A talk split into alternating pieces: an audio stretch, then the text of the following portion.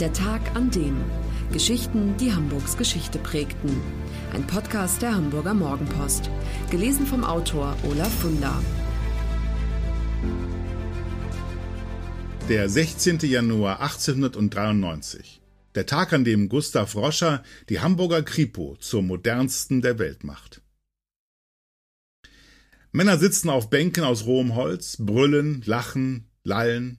Irgendwer spielt was auf dem Schifferklavier, während sich die einen die Kante geben, würfeln andere aus, wer die nächste Runde schmeißt. Nur ein paar Öllampen erhellen den Raum, dessen Wände schwarz sind vor lauter Ruß. Und weil außerdem noch Zigarrenqualm die Luft schwängert, können Lockenfietsche, Rabenmax, Schlachter Karl und Hunde Robert und all die anderen kaum die Hand vor Augen sehen ist aber auch in ihrem Sinne. Dann guckt wenigstens niemand zu, wenn welche die Köpfe zusammenstecken und das nächste Ding abkaspern. So oder so ähnlich geht es um die Jahrhundertwende zu in Hamburgs Verbrecherkeller. Von all den üblen Kneipen die schlimmste hier im Gängeviertel der Hamburger Altstadt, dem größten Slum Mitteleuropas. Wer sich in die engen Zwieten verirrt, hat gute Chancen, verhauen und ausgeraubt zu werden. Nicht mal der Schutzmann traut sich hier rein. Belle Epoque wird die wilhelminische Ära gern genannt, aber von wegen Belle.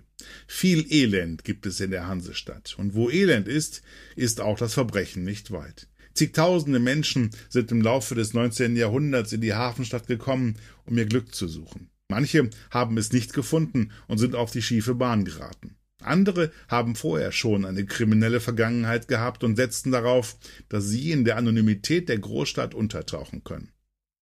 Dafür ist die Niedernstraße, in der sich der Verbrecherkeller befindet, genau der richtige Ort. In verrufenen Kellerräumlichkeiten hausten dort das Laster, der Stumpfsinn und die Verzweiflung, das Elend und der Abschaum des großstädtischen Lebens, schreibt Oberbaurat Wilhelm Mehlhopp in seinen Erinnerungen. Sicherheitshalber lasse die Polizei hier immer Doppelposten Wache halten.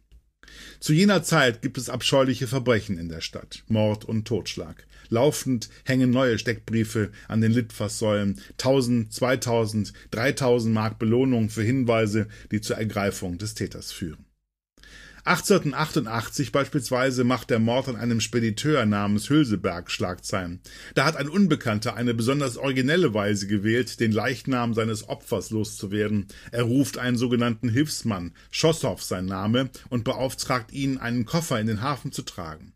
Dort soll der auf einem Schiff verladen werden. Doch der gute Schossow bemerkt schon auf dem Weg, dass Blut aus dem Gepäckstück tropft. Drin ist die Leiche des toten Hülseberg. Oder der Mord an Bertha Katharina Eggers, die im September 1913 an der Decke ihrer Wohnung am unteren Landweg in Moorfleet baumelt, als ihr Mann nichtsahnend nach Hause kommt. Die beiden Hunde sind erschlagen und der Geldschrank, in dem sich 100 Marken Silber, 800 Marken Gold und ein 20-Markschein befand, ist aufgebrochen und leer. Alles Fälle für Hamburgs Polizei, die in den vorangegangenen Jahrzehnten eine Menge Umstrukturierungen erlebt hat, denn sie muss wieder und wieder der dramatisch wachsenden Bevölkerung und der ebenso dramatisch zunehmenden Kriminalität angepasst werden. Ihr offizielles Gründungsdatum ist der 25. Mai 1814. Kurz nach dem Ende der Franzosenzeit fällt der Senat den Beschluss, eine einheitliche Polizeibehörde zu schaffen. Aber auch 26 Jahre später, im Jahr 1840, ist die Zahl der Ordnungshüter gering, jedenfalls für eine Stadt, die immerhin schon 136.000 Einwohner zählt. Es gibt 48 Polizeibeamte und außerdem 425 Angehörige der Nachtwache. Das sind Männer, die nachts durch die Straßen laufen, jede volle Stunde die Zeit ausrufen und nebenbei darauf achten sollen, dass niemand im Schutze der Dunkelheit in fremde Häuser einsteigt. Allerdings sind die Nachtwächter schlecht bezahlt, müssen oftmals noch einer zweiten Tätigkeit nachgehen und legen sich lieber irgendwo schlafen, statt Streife zu laufen. Die erste richtig professionelle Polizei Hamburgs entsteht nach der Reichsgründung. Um 1890, die Stadt hat inzwischen 240.000 Einwohner, gibt es schon 1100 sogenannte Konstabler, 87 Offizianten und Sergeanten, vier Leutnants und einen Polizeiinspektor. Schon an den Dienstgraden ist zu erkennen, dass die britische Polizei zum Vorbild genommen wurde. Auch eine Kavallerie mit 36 Mann gibt es. Die berittenen Konstabler waren eine kleine, aber achtungsgebietende Formation, schreibt das Hamburger Fremdenblatt, und in dem Maße, wie jeder Bettler wünschte, mit ihnen möglichst wenig zu tun zu haben, wünschte jeder Hamburger Butcher als Lebensziel, einmal Konstabler zu werden. 1892 wird die Hamburger Polizei noch einmal komplett neu strukturiert, diesmal nach preußischem Muster. Schutzmänner und Wachtmeister tragen nun Pickelhaube und blauen Rock. Eingestellt werden gezielt Bewerber, die aus ländlichen preußischen Gebieten stammen, bei denen es keine familiäre Bindung nach Hamburg gibt und die es in der preußischen Armee wenigstens bis zum Unteroffizier gebracht haben. Entsprechend zackig militärisch ist auch der Ton, wenn die Beamten auf der Straße Befehle geben. Das klingt nach Kasernenhof und niemand wagt zu widersprechen. Bereits seit 1875 gibt es in Hamburg eine Kriminalpolizei. Jetzt, im Jahre 1893, übernimmt ein Mann ihre Leitung, der sich vorgenommen hat, der Unterwelt das Fürchten zu lehren. Der Jurist Gustav Heinrich Theodor Roscher, 1852 als Sohn eines Arztes in Elze bei Hannover geboren, führt moderne Ermittlungsmethoden und Techniken ein, sodass für Gesetzesbrecher das Risiko, erwischt zu werden, deutlich zunimmt. Bald schon steht Hamburgs Kriminalpolizei in dem Ruf, eine der besten und modernsten der Welt zu sein. Roscher baut insbesondere den Erkennungsdienst aus. Und dabei spielt die Karteikarte eine große Rolle. Es entsteht ein einheitliches Generalkartenregister, in dem alle, die mal mit der Polizei zu tun hatten, erfasst werden. Schon nach sechs Jahren enthält das Verzeichnis 190.000 Namen. Daneben führt Roscher Spezialkarteien für Tätowierungen, Narben, Handschriften, ja sogar für Spitznamen ein. Hat ein Zeuge mitbekommen, dass ein Täter von seinem Komplizen Amerikaner Otto oder Zigeuner Lalli gerufen wurde, beide Spitznamen hat's wirklich gegeben, müssen die Beamten nur in die Kartei schauen und wissen sofort, um wen es sich handelt. Roscher baut die fotografische Anstalt der Polizei aus und sorgt dafür, dass Täter, Tatorte, Leichen, ja sogar Handschriften fotografiert werden. Um 1900 kommt Hamburgs Verbrecheralbum bereits auf 87 Bände und enthält 31.200 Fotografien. Als Roscher 1903 auch noch das Fingerabdruckverfahren einführt, ist Hamburgs Kripo endgültig auf dem höchsten Stand der Kriminalistik angekommen. Gangster, die vergessen, bei ihren Taten Handschuhe überzustreifen, sind von da an mit großer Wahrscheinlichkeit geliefert. Es sei denn, es ist ihr erstes Ding.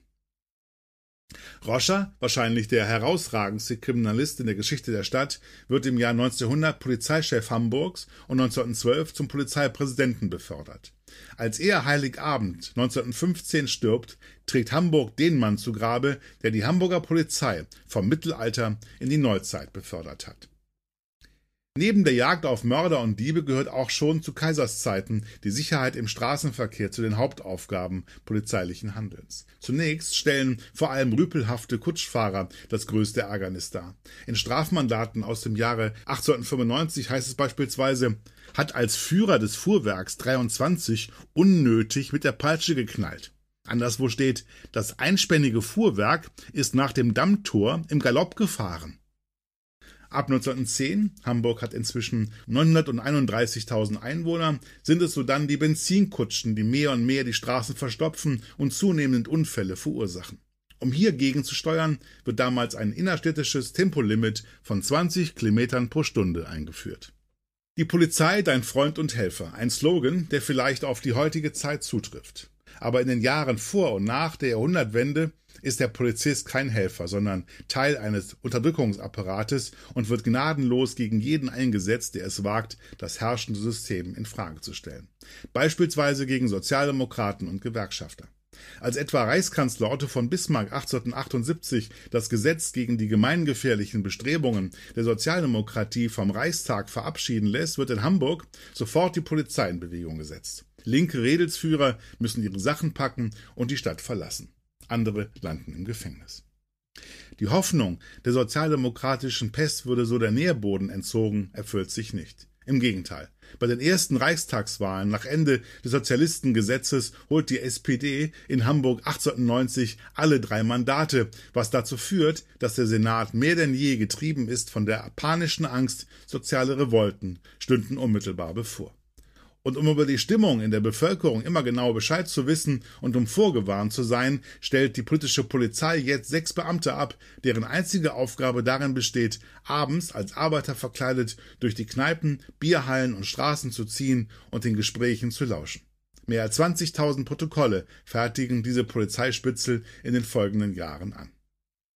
Hamburg ist laut August Bebel Deutschlands Hauptstadt des Sozialismus.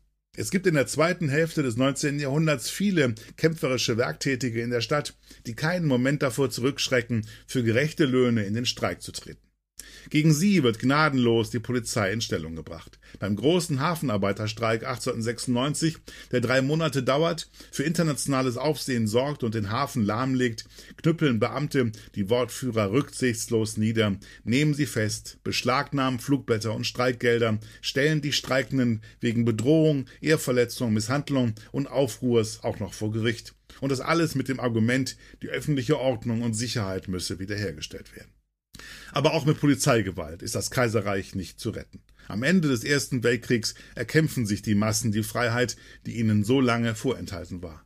Als revolutionäre Arbeiter und Soldaten 1918 die Hamburger Polizeiwachen besetzen, gibt es kaum Gegenwehr. Die Beamten übergeben ihre Waffen, wie es heißt, mit einem Lächeln.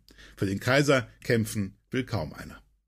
Die Hamburger Polizei schlägt ein neues Kapitel auf. Nun gilt es, die demokratische Ordnung der Weimarer Republik zu verteidigen, die von Anfang an sowohl von rechts wie links bedroht ist. Wie das endet, ist bekannt. Die Nazis erringen die Macht und verwandeln die Polizei erneut in einen Unterdrückungsapparat, und zwar mit teuflischer Perfektion. Übrigens, an der Ecke Niedernstraße Depenau, dort wo sich die Unterwelt im Verbrecherkeller traf, befindet sich heute das Chile-Haus. Wenn Ihnen dieser Podcast gefallen hat, dann lassen Sie gerne einen Daumen hoch oder fünf Sterne da.